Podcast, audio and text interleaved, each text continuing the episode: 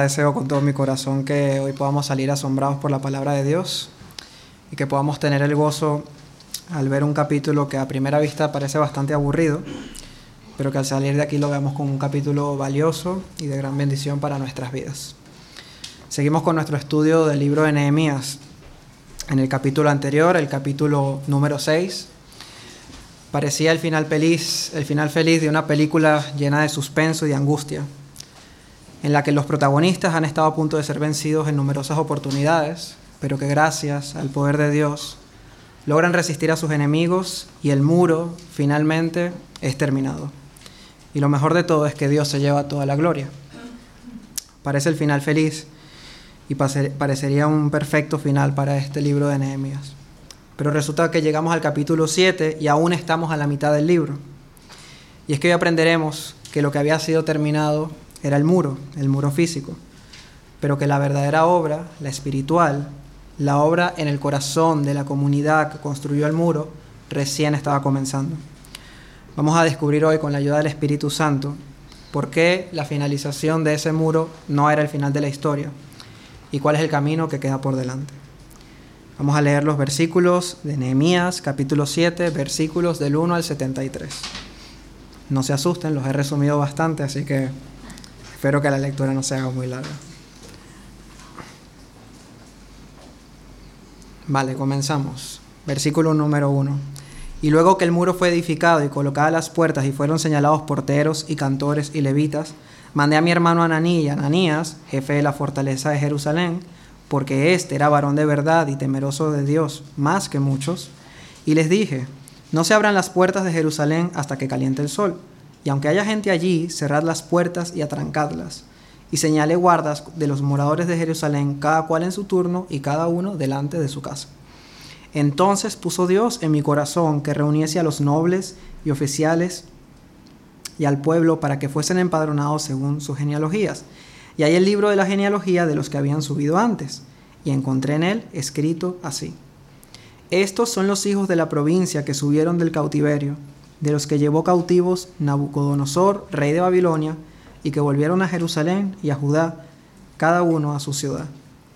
Los cuales vinieron con Zorobabel, Jesuá, y aparecen diez nombres más de los líderes que guiaron ese regreso. El número de los varones del pueblo de Israel fueron los siguientes. Del versículo del 8 al 25 aparece la frase los hijos de. Los hijos de se va identificando por cada familia y hay un número de familias identificadas allí los versículos del 26 al 33 cambia la frase y ahora dice los varones de. Si lo ven en sus Biblias van a ver una cantidad de nombres ahora de ciudades, ya no de familias. Para retornar de nuevo a los versículos 34 y 38 para identificar los hijos de, o sea, otras, otro grupo de familias que vinieron en ese grupo de regreso. Luego identifica a los sacerdotes del 39 al 42, los hijos de, e indica el número de sacerdotes que regresaron. Lo mismo ocurre para los levitas, los hijos de y el número de levitas. Versículo 44, los cantores. Versículo 45, los porteros. Del 45 al 56, los sirvientes del templo, igual identificados por familias. Del 57 al 60, los hijos de los siervos de Salomón. Y continúa, versículo 61, y estos son los que subieron de, y hay unas ciudades de donde subieron, los cuales no pudieron mostrar la casa de sus padres ni su genealogía si eran de Israel. Y estos eran los hijos de, y de los sacerdotes, los hijos de, se identifican las familias que no pudieron mostrar sus genealogías. Estos buscaron su registro de genealogías y no se halló, y fueron excluidos del sacerdocio. Y les dijo el gobernador que no comiesen de las cosas más santas hasta que hubiese sacerdote con Urim y Tumim. Toda la congregación junta era de 42.360 sin sus siervos y siervas, que eran 7.337, y entre ellos había 245 cantores y cantoras, sus caballos 736, sus mulos 245, camellos 435 y asnos 6.720. Y algunos de las cabezas de familia dieron ofrendas para la obra. El gobernador, el gobernador dio para el tesoro mil dracmas de oro, 50 tazones y 530 vestiduras sacerdotales. Los cabezas de familia dieron para el tesoro de la obra 20.000 dracmas de oro y 2.200 libras de plata. y el resto del pueblo dio 20 mil dracmas de oro, 2 mil libras de plata y 67 vestiduras sacerdotales. Y habitaron los sacerdotes, los levitas, los porteros, los cantores, los del pueblo, los sirvientes del templo y todo Israel en sus ciudades. Así que Dios ha sido fiel. ¿Y tú? ¿Cómo estás respondiendo a la fidelidad de Dios en tu vida? El objetivo del sermón de hoy es muy simple. Es entender que la única respuesta apropiada a la fidelidad de Dios es nuestra fidelidad total a Él. Otra vez, tenemos que entender que la única respuesta apropiada a la fidelidad de Dios es nuestra fidelidad total a Él. Y lo vamos a ver a través del siguiente esquema. Primera parte, vamos a ver la fidelidad de Dios. En la segunda parte vamos a ver la fidelidad de los líderes de ese pueblo. Y en la tercera parte vamos a ver la fidelidad del pueblo. Vamos a comenzar con la primera parte, la fidelidad de Dios. Aquí vamos a leer unos versículos del capítulo anterior, del capítulo 6, del 15 al 16. Y dice así, fue terminado pues el muro, el 25 del mes Elul, en 52 días, y cuando lo oyeron todos nuestros enemigos, temieron todas las naciones que estaban alrededor de nosotros y se sintieron humillados y conocieron que por nuestro Dios había sido hecha esta obra. Primera pregunta para comenzar. ¿Qué es la fidelidad de Dios?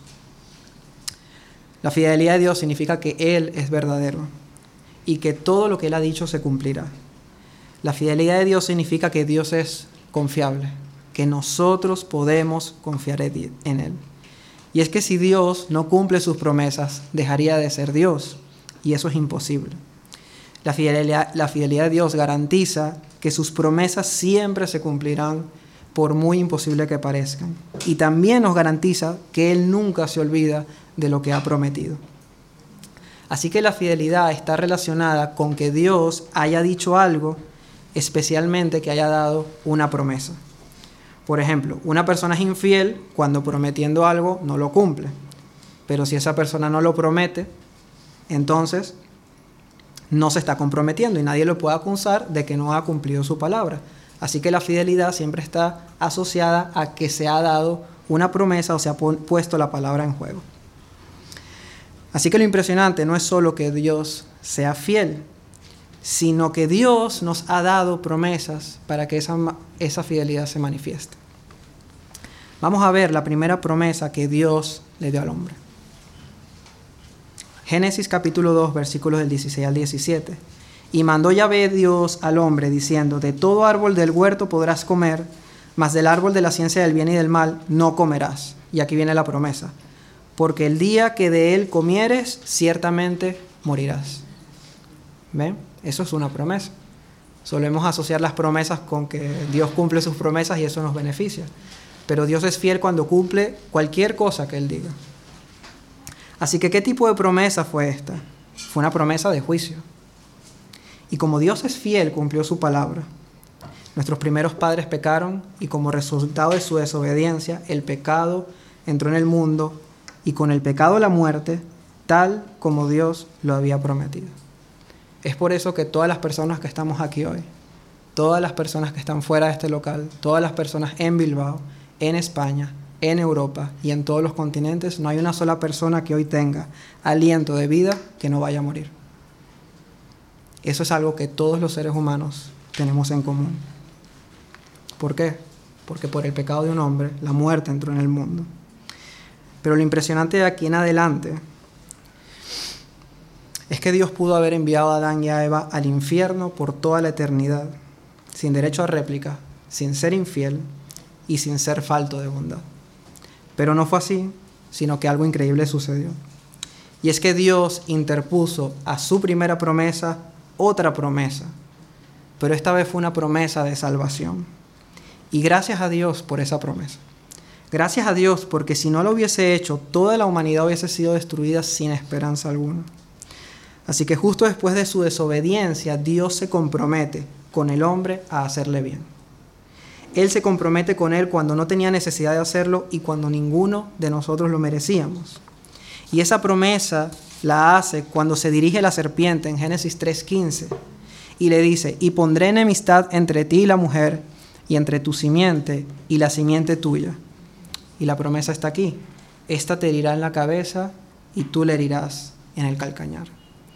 La serpiente representaba el imperio de la maldad y la muerte, y Dios promete que de alguna manera ese imperio sería destruido, que la maldad sería erradicada y que la muerte dejaría de existir.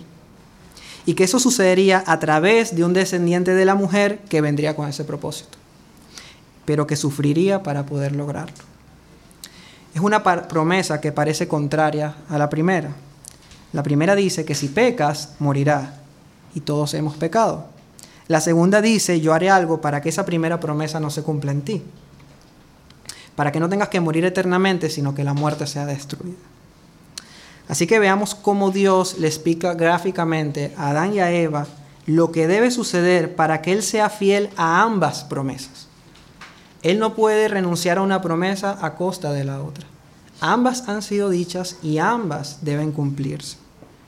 Y en Génesis 3:21 tenemos una buena representación de cómo Dios cumpliría eso. Y ya ve Dios hizo al hombre y a sus mujeres túnica de pieles y los vistió.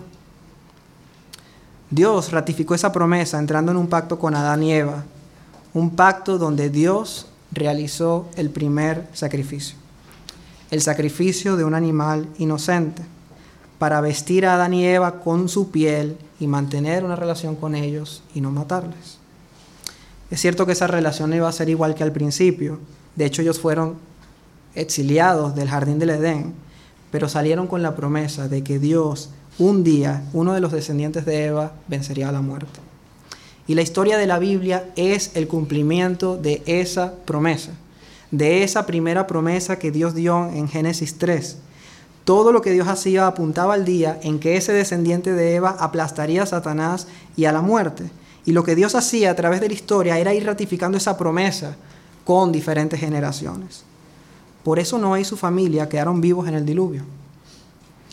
Dios fue fiel al castigar el pecado de la tierra, pero no hubiese sido fiel si no hubiese quedado ningún descendiente de Eva sobre el cual se pudiese cumplir esa promesa.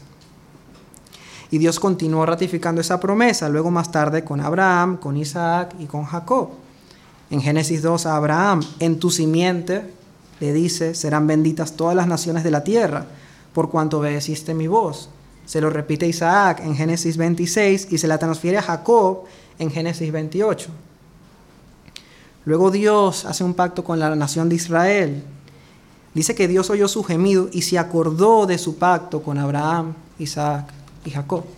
Dios nunca se olvida de sus promesas.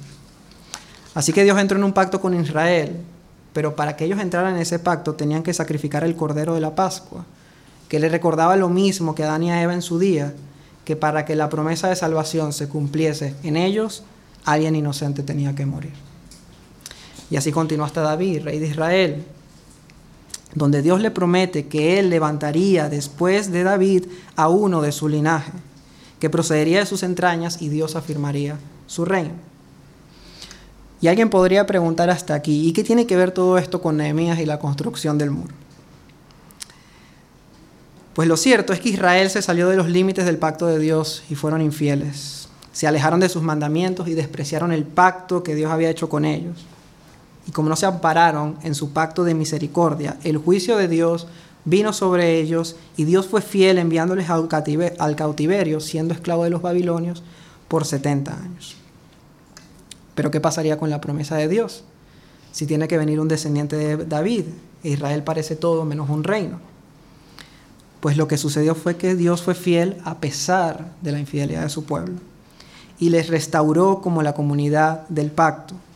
Y después de una dura disciplina en cautiverio, de nuevo abrió puertas para que volvieran a Jerusalén, justo como él lo había prometido en Jeremías capítulo 29, que así dice Yahvé, que cuando en Babilonia se cumplan los 70 años, yo os visitaré y despertaré sobre vosotros mi buena palabra para haceros volver a este lugar.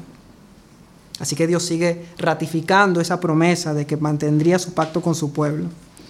Y la restauración de esta comunidad, como hemos visto a través del, libro de Nehemías, ocurrió, pero lo recordamos, en tres etapas. La primera etapa, el primer regreso, fue de mano de Zorobabel y Jesuá. Y en, esa, en ese regreso ellos reconstruyeron el templo que había sido destruido por los babilonios. Templo donde se ofrecían los sacrificios que le, le permitían al pueblo permanecer dentro del pacto de Dios. El segundo regreso fue casi 80 años después, y esta vez para que la palabra de Dios volviera a estar en el centro de la comunidad por medio del sacerdote Estras, por medio del escriba Estras. Y en tercer lugar, ahora sí, por mano de Nehemías, como lo hemos estado viendo hasta ahora, para construir los muros de la ciudad. Así que aquí estamos. Israel volvió a sus ciudades, el templo fue reconstruido, pero todavía faltaba algo. Faltaban unos muros que ofrecieran una separación, una seguridad, una identificación como la ciudad de Dios, separada de las demás naciones, y aunque estuviesen bajo el dominio del imperio persa, que ellos se pudiesen identificar, y esto era lo importante, de nuevo como la comunidad del pacto. Unos muros que les separaran y supieran que había una comunidad especial que estaba bajo el pacto de Dios. Por eso la importancia del libro de Nehemías en la historia de redención. Y es que esa comunidad del pacto se mantuvo en el tiempo, se mantuvo durante 400 años más gracias a la fidelidad de Dios para cumplir la promesa que hizo en Génesis 3. Vamos a leer ahora el primer, estamos hablando del Antiguo Testamento, leamos ahora el primer versículo del Nuevo Testamento. Evangelio de Mateo capítulo 1 versículo 1. Dice así, libro de la genealogía de Jesucristo, hijo de David, hijo de Abraham. ¿Qué quiere decir esto? El objetivo de ese primer versículo es anunciar al, al que leía, especialmente al judío de esa época, que Jesucristo es el cumplimiento del pacto que Dios ha hecho con los hombres a través de toda la historia. Él es el descendiente de David, el descendiente de Abraham y el descendiente de Eva que Dios había prometido para destruir la muerte.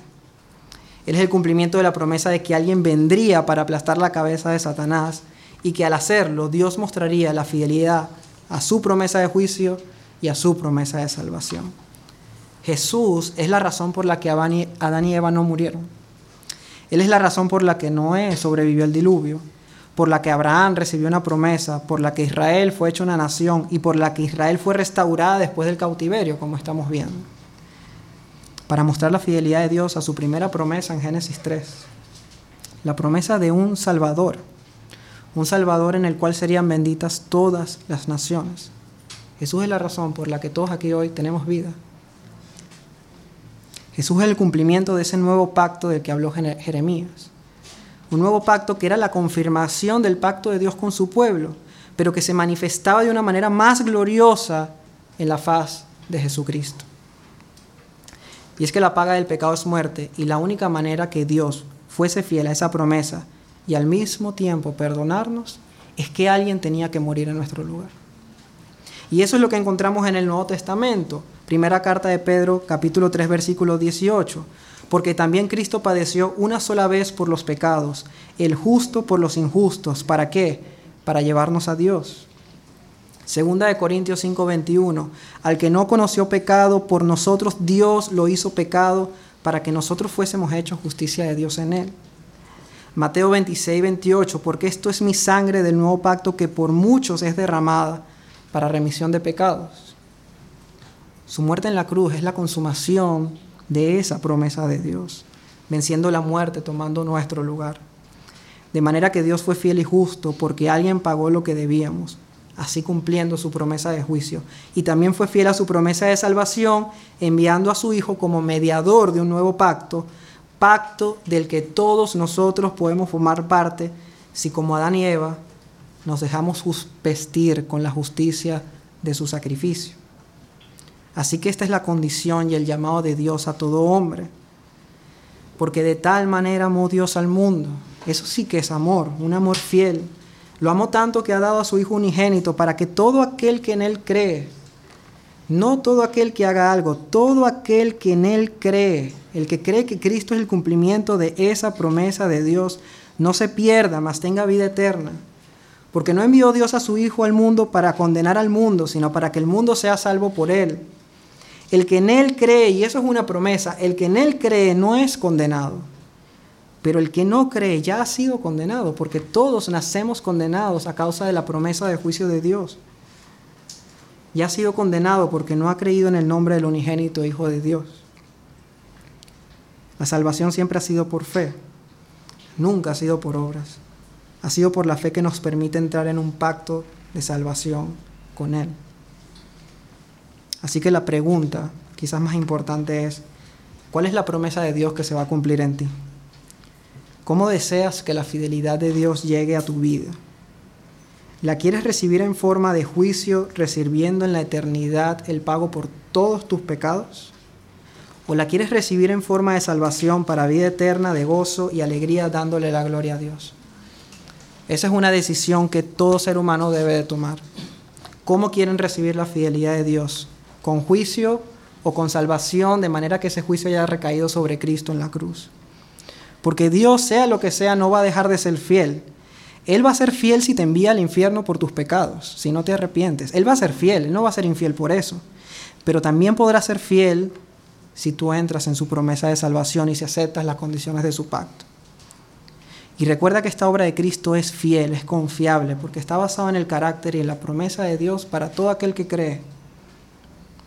Así que lo que estamos viendo es que la fidelidad de Dios se mostró en la época de Nehemías, regresándoles del cautiverio a la ciudad de Jerusalén y construyendo para ellos unos muros que le volvían a identificar como la comunidad del pacto. Pero también se muestra para nosotros hoy al rescatarnos de la esclavitud del pecado por medio de Cristo, para poder ser parte del pueblo de Dios, de esa comunidad del pacto, del nuevo pacto que ahora conocemos como la iglesia. Así que lo que vamos a ver a continuación es cómo respondieron los israelitas de esta época de Nehemías a esa fidelidad de Dios, haciéndoles volver y construyendo un muro para ellos. ¿Y cómo deberíamos responder nosotros a una fidelidad que ha sido aún más asombrosa y que se nos ha revelado como aún más gloriosa? Vamos a la segunda parte, la fidelidad de los líderes. Versículos del 1 al 4. La fidelidad de los líderes. Luego que el muro fue edificado y colocadas las puertas y fueron señalados porteros y cantores y levitas, mandé a mi hermano Ananí y Ananías, jefe de la fortaleza de Jerusalén, porque este era varón de verdad y temeroso de Dios más que muchos y les dije, no se abran las puertas de Jerusalén hasta que caliente el sol. Y aunque haya gente allí, cerrad las puertas y atrancadlas. Y señalé guardas de los moradores de Jerusalén, cada cual en su turno y cada uno delante de su casa. Porque la ciudad era espaciosa y grande, pero poco pueblo dentro de ella y no había casas reedificadas. Así que hoy en día el pueblo de Dios es la iglesia, compuesta por todos aquellos que han creído en Jesús como su Señor y su Salvador. Y en este sentido todos nosotros, los que pertenecemos a la iglesia, somos iguales, porque todos formamos parte de la iglesia únicamente por los méritos de Cristo. Aquí nadie ha hecho nada para estar aquí, para ser aceptados por Dios. Así que todos somos también igual de valiosos para Dios, porque todos hemos sido comprados por la sangre de su Hijo. Y en ese sentido también somos iguales en que Dios nos llama a todos nosotros a responder con la misma fidelidad. Dios llama a todos los creyentes a responder a Él con la misma fidelidad. Pero esa fidelidad se va a ver manifestada de diferentes maneras de acuerdo al llamado que Dios nos ha hecho a cada uno. En uno se pedirá una fidelidad si están en un rol de liderazgo y en otros fidelidad en su rol como miembros de la iglesia. Ya hemos visto todo lo que Dios ha hecho para preservar a su pueblo, todo lo que ha costado. Así que debemos reconocer y entender que esa comunidad es infinitamente valiosa para Dios es su especial tesoro y es la esposa de Cristo. Y Él nos ha llamado a cuidarla. En general a todos los cristianos, pero de una manera particular a todos aquellos que ejercen el ministerio y una función de liderazgo dentro de la iglesia. Así que vamos a ver lo que Dios exige del liderazgo de su iglesia según los roles que encontramos en el Nuevo Testamento. Y lo vamos a ver también con los versículos del 1 al 4 de Nehemías. Los oficios que encontramos de liderazgo en el Nuevo Testamento básicamente son dos. El primero es pastores o ancianos u obispos y el segundo son los diáconos. Pero antes de verlos por separados, es importante decir que hay una característica que es común para estos dos roles de liderazgo, que es común para que ellos puedan ejercer cualquier ministerio en la iglesia. Déjenme hacerles una pregunta. Si tuvieses que dejar a tu esposa o a alguien que amas la persona que más amas, bajo el cuidado de alguien, ¿qué cualidades buscarías en esa persona? yo creo que definitivamente buscaríamos a alguien que siga las instrucciones que le demos. Alguien que cuide a nuestra esposa como nosotros consideramos. Y no alguien que la cuide como se le antoje. En pocas palabras, nosotros buscaríamos a alguien que sea confiable, a alguien fiel, a alguien que la cuide como si nosotros mismos estuviésemos allí. Y es por eso que el llamado en 1 Corintios 4 es que se requiere de los administradores de Dios que cada uno sea hallado fiel. Dios es fiel todos aquellos que han sido delegados por un rol de liderazgo y comisionados por Dios deben responder en fidelidad en el cuidado de su iglesia. Dios pide lo mismo para aquellos que cuidan a su pueblo, que sigan sus instrucciones, que sean dependientes de Él, que le obedezcan, que sean fieles a lo que ha dicho en su palabra para el cuidado de su pueblo. Dios no pide grandes habilidades y dones, sino que lo que Dios demanda es un carácter íntegro, fiel, confiable, independientemente de las capacidades. Y es lo que vemos en estos tres personajes que vemos en estos versículos. Primero vemos a Nehemías. ¿Y qué sabía Nehemías de construir un muro? Probablemente nada, pero su carácter era íntegro y Dios lo utilizó para el cuidado de su pueblo. Y Ananí, que era el hermano probablemente de Nehemías, qué capacidades especiales tenía para dirigir una ciudad. Pero lo que sí sabemos de este hombre es que él regresó con Esdras 15 años antes de Nehemías. Y como no encontró al pueblo en un buen estado, se devolvió a Susa. O sea, no estamos hablando de coger un metro e ir a cinco minutos a decirle algo a su hermano. Estamos hablando de viajes peligrosos de cuatro meses fue a Jerusalén, vio que el pueblo no estaba bien, se regresó a Susa, habló con Nehemías, le animó a que pidiera permiso al rey para que le dejara ir a construir los muros y cuando recibió ese permiso acompañó a su hermano de regreso a Jerusalén. Y aquí lo que vemos es su carácter, su amor por Dios y por su pueblo. Y Ananías, ¿qué se destaca de él? Dios destaca que era varón de verdad, o sea, fiel y temeroso de Dios más que muchos. Esas son las características que Dios busca en alguien que quiera servirle. Y es el mismo principio que vemos en el Nuevo Testamento. Si vamos a 1 de Timoteo capítulos 3, nos explica los requisitos que deben tener los pastores y los diáconos. Pueden leer en casa, pero un resumen, en resumen, para los pastores se nos dan, si no me equivoco, 17 cualidades que deberían tener. Pues 16 de ellas están relacionadas al carácter y solamente una a los dones y es una indispensable porque deben ser aptos para enseñar. Para los diáconos lo mismo, cualidades acerca de su carácter, con la diferencia de que un diácono no es necesario que sea apto para enseñar, al menos de una manera pública, la, palabra de Dios. Y también con la salvedad de que las mujeres pueden ser diáconos, mas no ejercer el pastorado. Así que el requisito principal de nuevo es que se requiere de los administradores que cada uno sea hallado fiel. Eso es lo que tienen en común estos dos oficios, pero vamos a ver cómo luce la demostración de esa fidelidad en la práctica. Vamos a verla primeramente en los pastores.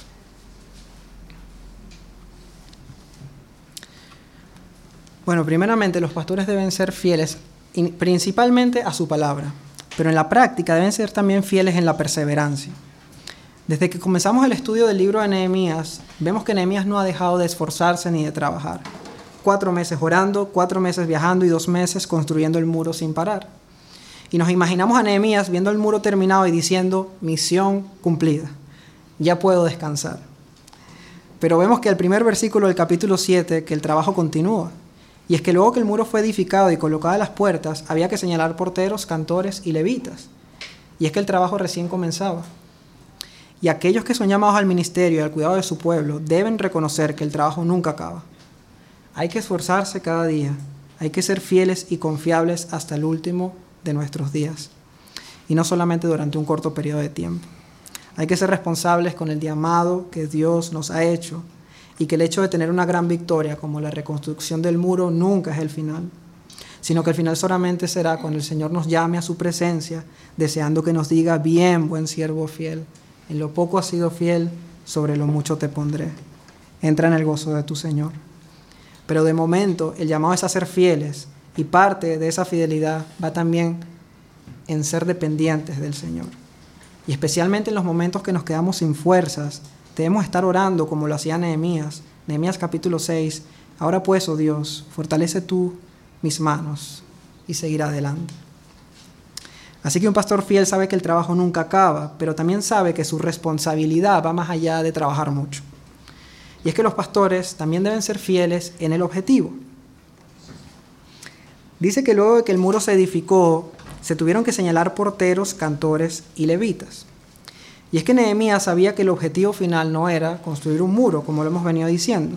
De hecho, ni siquiera era que el pueblo tuviese una ciudad segura. El muro solamente era un medio para un fin mayor. Y el fin mayor era que el pueblo de Dios se renovara como la comunidad del pacto, para que pudiesen adorar a Dios como Él merece ser adorado. Eso es el fin de todo. Por eso es interesante que al terminarse el muro, Nehemías pone manos a la obra para que el culto ceremonial en Israel fuese restablecido. Es por eso que puso porteros, cantores y levitas. Todos estos eran oficios relacionados al servicio en el templo donde se ofrecían los sacrificios. Los porteros eran levitas que guardaban el templo. Ellos abrían, cerraban las puertas y evitaban la entrada de personas que no estaban autorizadas.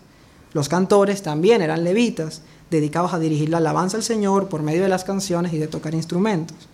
Y los levitas, que no eran cantores ni porteros, asistían en las necesidades prácticas del templo, ayudando a los sacerdotes en los preparativos para ofrecer los sacrificios. Pero vemos algo más, y es que en el capítulo 6 se nos dice que el muro fue terminado el día 25 del mes Elul. El mes Elul era el mes 6 en el calendario judío y el muro se terminó en la última semana de este mes. Y es importante saberlo porque el mes 7 era un, era un mes especial para Israel como comunidad del pacto. Y es que en él se celebraban tres fiestas dedicadas al Señor que están definidas en Levítico capítulo 23. El primer día del mes se celebraba la fiesta de las trompetas el décimo día, el día de la expiación, y el día 15, la fiesta de los tabernáculos. Así que Dios permitió ese avance tan rápido en el muro para que todo estuviese listo, para que su pueblo le adorara, conforme a la ley de Moisés. Que todo estuviese listo para que se renovaran como la comunidad del pacto. Así que vemos aquí que el objetivo de Nehemías era el mismo objetivo que Dios tenía para su pueblo. Nehemías quería que su pueblo estuviese seguro, sí, pero no por tener unos muros no por tener unos muros, sino por estar protegidos bajo la promesa de salvación de Dios que había hecho con esa comunidad. Esa era la seguridad que él quería para ellos. Pacto que tenía que renovarse por medio de los sacrificios y el culto ceremonial. Y es que esa debe ser la principal preocupación de los pastores de una iglesia, su principal objetivo, el mismo que Dios tiene para su pueblo, que la adoración al Señor sea genuina que la comunidad crezca espiritualmente y poder poner todos los medios de gracia para que la congregación crezca a imagen de Cristo. Eso es lo más importante. Que la congregación esté segura no solo bajo cuatro paredes, ni siquiera segura en lo que Dios puede darle para cumplir sus necesidades, sino la seguridad que pueden tener bajo la promesa de salvación que Dios ha prometido para todos aquellos que están en Cristo Jesús por eso su tarea principal y primordial es proclamar la verdad de Dios, especialmente la verdad del Evangelio de Cristo, que es la única verdad que nos puede reconciliar con Él. Así que poco le importa a un pastor fiel el número de personas en la iglesia. Al menos comparado con la importancia que Él le da a que los que están puedan crecer espiritualmente, puedan amar a Cristo y que sus decisiones honren al Señor. Ellos saben que Dios les ha llamado a pastorear a su pueblo y deben hacerlo conforme a sus palabras y con la vista en una adoración genuina. Siempre me ha impactado una imagen que escuché de un pastor alguna vez, que cuando los pastores no son fieles al Señor, siguiendo sus indicaciones en su palabra, empezarán a idear estrategias nuevas para tratar de que la gente se convierta, hará el mensaje más atractivo para que personas que no están convertidas puedan venir a escuchar acerca de Dios. Y lo que hará es hacer de la iglesia, cuya función es que los pastores la limpien con la palabra para presentarla limpia, santa, sin mancha, delante de Dios, una iglesia sucia, una iglesia sensual, una iglesia llena del mundo y prácticamente presentarla como una prostituta. Y es muy peligroso que los pastores no cumplamos bien nuestro trabajo. Estamos llamados para que la iglesia pueda crecer en mansedumbre, en humildad, en amor, en paciencia, no en sensualidad, en vanidad, en codicia, en ira, en contiendas, en chismes. Tenemos que hacer lo que Dios nos ha mandado hacer y Él salvará a las personas que Él decida. Debemos ser fieles a la predicación del Evangelio y confiar en su poder. Pero además de este cuidado pastoral, la congregación también necesita un cuidado práctico. Un cuidado, práctico que no pueden ejercer los pastores en su totalidad. Y es por, ese, por eso que se necesitan líderes fieles en el, resto de la, en el resto de los ministerios de la iglesia. Así que ahora vamos a ver la fidelidad que se requiere de los diáconos. En el Nuevo Testamento la palabra diáconas se traduce como servidor y se refiere a cualquier tipo de servicio general. Los diáconos se encargan de los detalles prácticos de la vida de la iglesia, tales como la administración, el mantenimiento y el cuidado físico de algunos miembros. Los pastores son fieles a Dios, predicando su palabra y pastoreando a su pueblo. Y los diáconos, por su parte, muestran la fidelidad de la siguiente manera. Vamos a ver dos puntos. La primera manera en la que ellos muestran fidelidad es cuando siguen las instrucciones de sus pastores.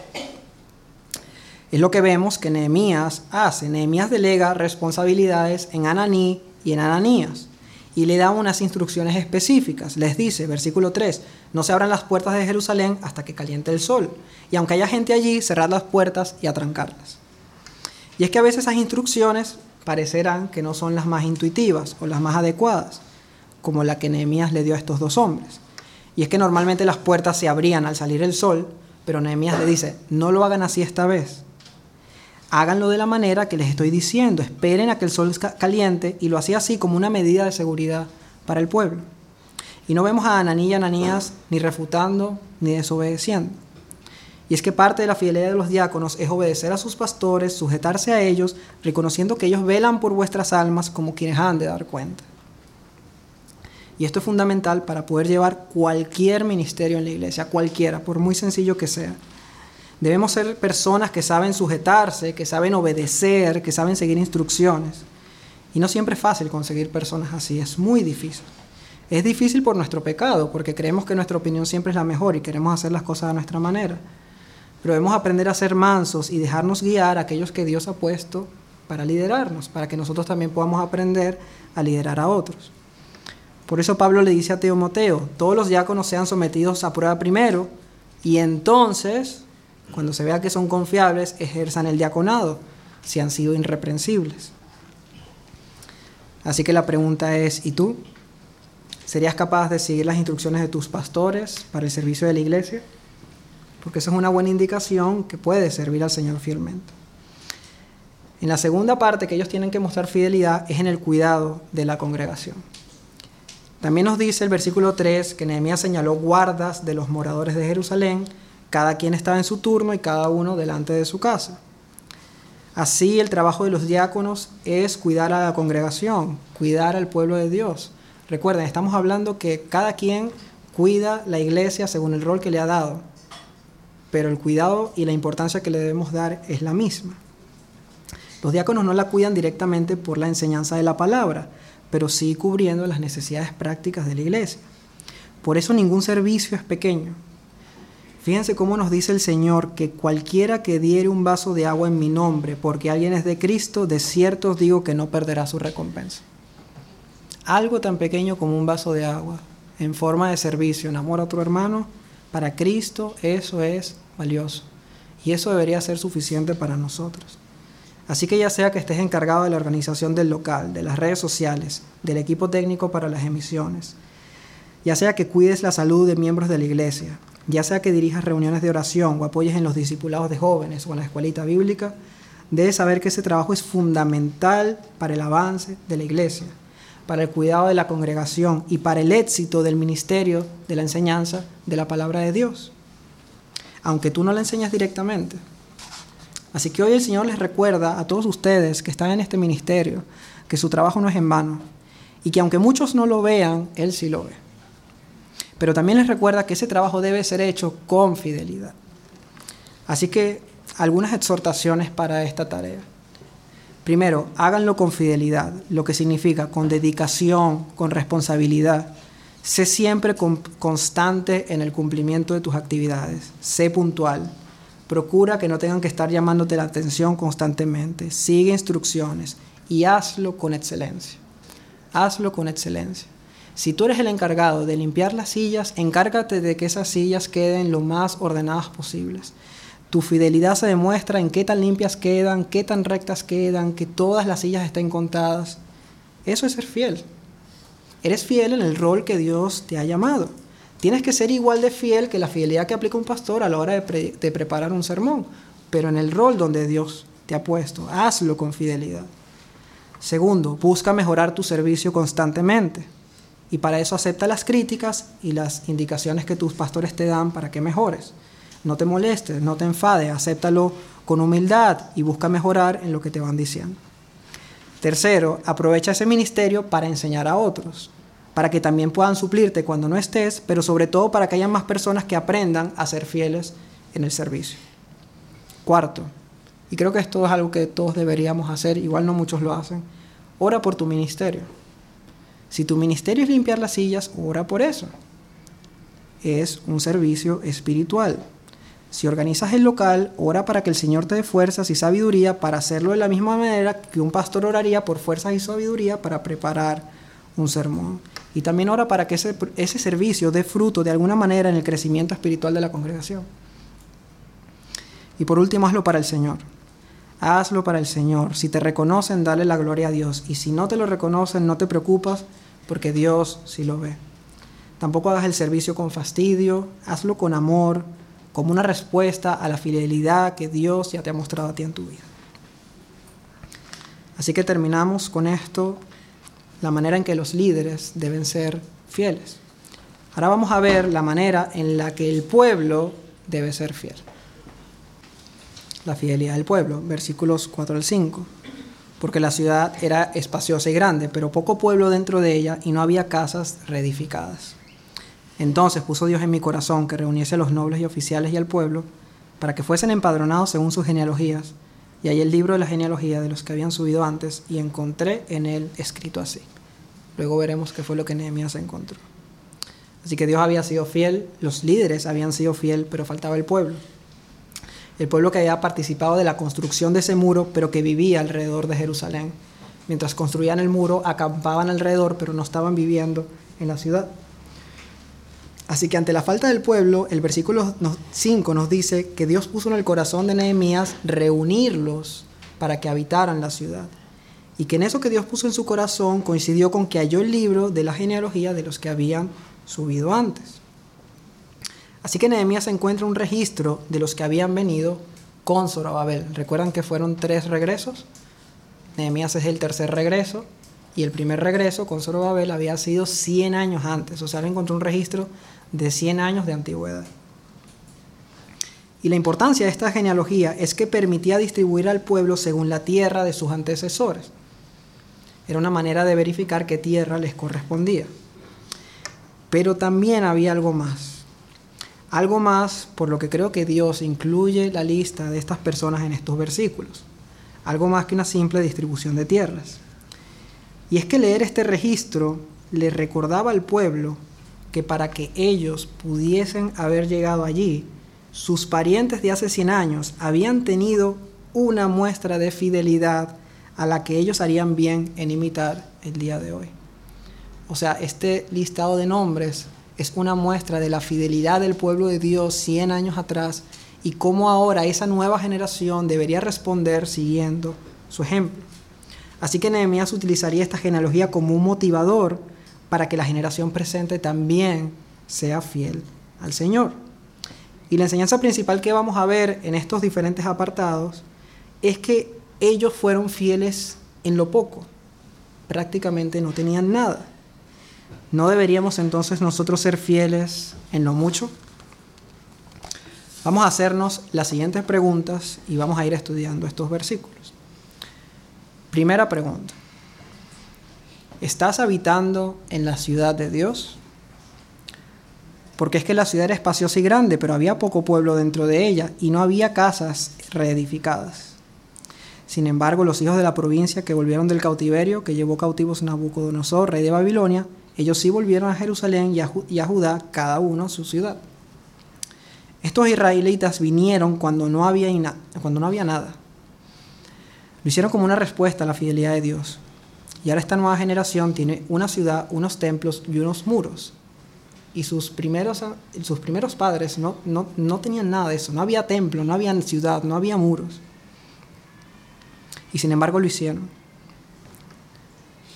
Y esta nueva generación no la debería habitar, esa generación de, de Nehemías. ¿No deberían ellos imitar esa fidelidad, habitando la ciudad que ya tenían construida, la tenían allí? Y nosotros habitamos la ciudad de Dios, porque habitar no es venir a la iglesia. Habitar es que edificas tu vida dentro de la iglesia. Nehemías dice que no habían casas reedificadas dentro de Jerusalén. Habitar significa que tu vida gira en torno a la comunidad del pacto. Habitar significa que deseas que Dios edifique tu vida como parte de esa comunidad. Y tenemos tantas cosas valiosas en esta generación que otros no tenían. Ya no los que vinieron con Zorobabel, pero generaciones anteriores a los nuestros. ¿Sabes el esfuerzo y el sacrificio que se ha hecho en el pasado para que en España hayan iglesias bíblicas y para que el Evangelio haya llegado a esta región? ¿Sabes cuánto costó que todos nosotros tengamos una Biblia en español en nuestras manos?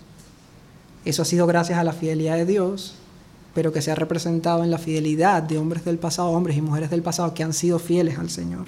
Y nosotros somos beneficiarios de ellos.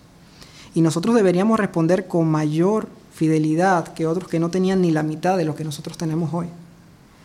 Muchos no entienden el valor de tener una iglesia, de tener una Biblia en sus manos, de tener pastores que prediquen la palabra o de tener un país con libertad religiosa y deberíamos aprovechar al máximo todo ello para poder avanzar el reino de Dios. Y a veces simplemente venimos a la iglesia como meros espectadores y no habitamos con nuestras familias en este lugar. Así que tenemos que hacernos esta pregunta. el objetivo del sermón de hoy es identificar si estamos siendo infieles o fieles. Y tenemos que ser sinceros. Puede ser que esté siendo fiel y debes responder con sinceridad y darle la gloria a Dios. Pero si estás siendo infiel, debes identificar si eres tú quien está respondiendo que no a estas preguntas para poder buscarle una solución. Así que la pregunta es, ¿vienes a la iglesia o habitas la iglesia? ¿Vienes a la iglesia o estás edificando tu vida dentro de ella? ¿Tu vida gira en torno a la iglesia o la iglesia se tiene que adaptar a tu vida y a tus intereses? Esa es la primera pregunta que todos nos tenemos que hacer hoy. Vamos ahora con la segunda pregunta. ¿Estás poniendo tus dones en operación? Vemos que hay diferentes funciones o diferentes oficios, diferentes oficios que se ejercían en esa época en Israel que regresaron y se identifican en esta lista de los que regresaron con Zorobabel. Habían sacerdotes, habían levitas, cantores, porteros, sirvientes del templo e hijos de los siervos de Salomón. Todos estos estaban dedicados a servir en el templo de una u otra manera. Pero lo interesante es que estos primeros que regresaron, no había ni siquiera un templo donde pudiesen servir. ¿Dónde iba a servir el sacerdote si no había un templo y todos los demás que servían a su ministerio? No había un lugar donde podían poner sus dones en operación, pero volvieron por la fe de que Dios proveería esos medios para que ellos pudieran servirle. Y es que tenían un deseo ardiente de volver a servir al Señor. Tenían 70 años sin poder hacerlo. Algunos nacieron fuera de Jerusalén y ni sabían lo que eso era y tenía un deseo de poder servir al Señor con fidelidad. Y nosotros hoy tenemos una iglesia, una comunidad y necesidades que hay que cubrir y no queremos servir al Señor y a su iglesia. Así que otra vez, ¿cómo sabemos si estamos siendo fieles o infieles aquí? Pues las preguntas son las siguientes. Debe haber una respuesta a esto. ¿A qué ministerio estoy apoyando? Ya no estoy hablando de las personas que lideran algún ministerio, porque no hace falta liderar un ministerio para servir. Pero ¿a qué ministerio estoy apoyando en la iglesia? ¿De qué manera estoy apoyando con mis dones a mi congregación? Estas preguntas tienen que tener una respuesta clara, porque si la respuesta es ninguna, significa que eres infiel y tienes que reconocerlo y tienes que tomar una decisión en función de eso. Y hermanos míos, si están en esa situación, no pueden seguir siendo consumidores sentados en una silla, porque eso no es fidelidad. Eso no demuestra que la fidelidad de Dios ha impactado nuestras vidas y que nos ha cambiado el corazón. Así que tenemos que ser sinceros y hacernos estas preguntas. Tercera pregunta. ¿Te sujetas con humildad? Estamos haciendo preguntas para ver si estamos siendo fieles dentro de esa comunidad del pacto. Pues resulta que en estos versículos se dice, se nos cuenta que de los que subieron, habían algunos que no pudieron mostrar la casa de sus padres, ni su genealogía si eran de Israel, los hijos de algunas familias. Pero también algunos sacerdotes no pudieron mostrar sus genealogías. Así que buscaron sus registros y no se halló, y tuvieron que ser excluidos del sacerdocio. Y dijo el gobernador que no comiesen de las cosas más santas hasta que hubiese sacerdote con Urim y Tumim. Y es que algunos que regresaron no pudieron demostrar que eran descendientes de Israel. Y eso por una parte les impedía reclamar sus heredades. Y en algunos casos, como los sacerdotes, les impedía servir en el ministerio. ¿Por qué? Porque solo los hijos de Aarón podían servir en el ministerio sacerdotal. Así que tenían que esperar que hubiese Urim y Tumim, que era una forma de consultar la voluntad de Dios realizada por el sumo sacerdote. Era una especie de ceremonia donde se consultaba la voluntad de Dios. Básicamente nos podemos quedar con esto. Había que esperar si era la voluntad de Dios que esas genealogías se encontraran y ellos pudieran servir. Ahora, lo que vemos aquí no es que estas personas fueron excluidas de la comunidad del pacto.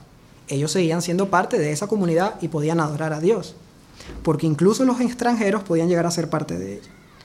Lo que nos muestra es que no pudieron llegar a formar parte de la manera en la que a ellos les hubiese gustado hacerlo. Y por aquí va la aplicación para nosotros porque al mismo tiempo no se nos relata que se rebelaron ante esa situación, sino que lo más seguro se sujetaron a la dirección de sus líderes y a lo que establecía la palabra de Dios, que solo los descendientes de Aarón podían ejercer el sacerdocio. Así que la pregunta para nosotros si estamos siendo fieles son las siguientes. ¿Estás dispuesto a mostrar esta humilde sujeción? Aunque no pueda servir quizás en el lugar o en la manera en la que a ti te gustaría, ¿Estás dispuesto a esperar que Dios revele su voluntad? Si su voluntad es colocarte o retornarte en ese servicio. ¿Estás dispuesto a servir al Señor y a su iglesia donde se necesite y no necesariamente donde quieres? Porque eso es una gran muestra de humildad y de fidelidad. Cuarta pregunta. ¿Estás sosteniendo a tu iglesia económicamente? porque se nos dicen que los que volvieron con Zorobabel, de los cabezas de familia, dieron ofrendas para la, para la obra. El gobernador dio eso, también las cabezas de familia dieron para el tesoro y también lo hizo el resto del pueblo. Así que estas personas dieron de sus recursos para un templo que todavía no existía. Y nosotros nos sostenemos uno en el cual ya podemos adorar cada semana Así que aquí no hay que darle muchas vueltas y la pregunta es muy sencilla. ¿Estás sosteniendo económicamente a tu iglesia? Además, lo haces de una manera regular, de la misma manera que Dios te sostiene regularmente a ti, mes a mes o semana a semana. Y aún más, haces sacrificios en tu presupuesto para sostener la obra de Dios como una prioridad en tus finanzas, porque eso es ser fiel con los recursos que Dios no nosotros, que Dios nos ha dado. Y evidentemente no estoy hablando de circunstancias excepcionales cuando perdemos un trabajo, no tenemos ingresos y no podemos dar. Porque también estos versículos que aparecen en Esdras capítulo 2 dicen que cada uno de ellos dieron conforme a sus fuerzas. Y en el Nuevo Testamento es principio que cada quien da conforme Dios le ha prosperado. Así que tenemos que responder esta pregunta. Si la respuesta es no, no sostengo a mi iglesia, o lo sostengo con lo que me sobra, entonces estás siendo infiel y tienes que buscar al Señor para acomodar esa situación y responder en fidelidad a Él. Tienes cosas que cambiar. La predicación busca que cambiemos para la gloria de Dios y para alabar su nombre. No nos podemos quedar siempre igual. De todas estas preguntas hay algo que a lo mejor tenemos que cambiar. Y esta misma semana hay que tomar una decisión. Orando al Señor, pero luego tomando la decisión de hacerlo. Última pregunta. ¿Has dejado atrás Babilonia? Porque los hijos de la provincia subieron del cautiverio, de los que llevó cautivos Nabucodonosor, rey de Babilonia, y volvieron a Jerusalén y a Judá, cada uno a su ciudad. Hermanos, es bueno habitar en la iglesia, es bueno usar nuestros dones, es bueno sujetarnos humildemente, es bueno sostener a la iglesia, pero si hacemos todo eso y no hemos dejado nuestra vida de pecado, todo eso que hagamos no tiene ningún valor para Dios. Ninguno, cero. De hecho, Dios lo aborrece porque no estás teniendo una vida de adoración genuina. Es pura religiosidad. Es solo hacer cosas para ganar el favor de Dios o aparentar delante de los demás. Pero no estás viviendo una vida consagrada directamente para Dios. Y es que no necesitamos activistas en la iglesia, personas que hagan muchas cosas, pero que no quieran vivir en santidad porque Cristo se dio a sí mismo para, por nosotros, para redimirnos de toda iniquidad y purificar para sí un pueblo propio que es celoso de buenas obras, celoso, las desea, las anhela. ¿Pecamos? Sí, pero odiamos el pecado. No necesitamos personas perfectas porque todos somos pecadores, pero sí personas que odien el pecado, sí personas que amen a la santidad, sí personas que busquen a Dios para apartarse de sus hábitos pecaminosos y vivir para la gloria de Cristo. Así que de qué vale que participes en la edificación física de la iglesia y no en la espiritual? ¿De qué vale que hagas cosas en la iglesia si después vives en fornicación?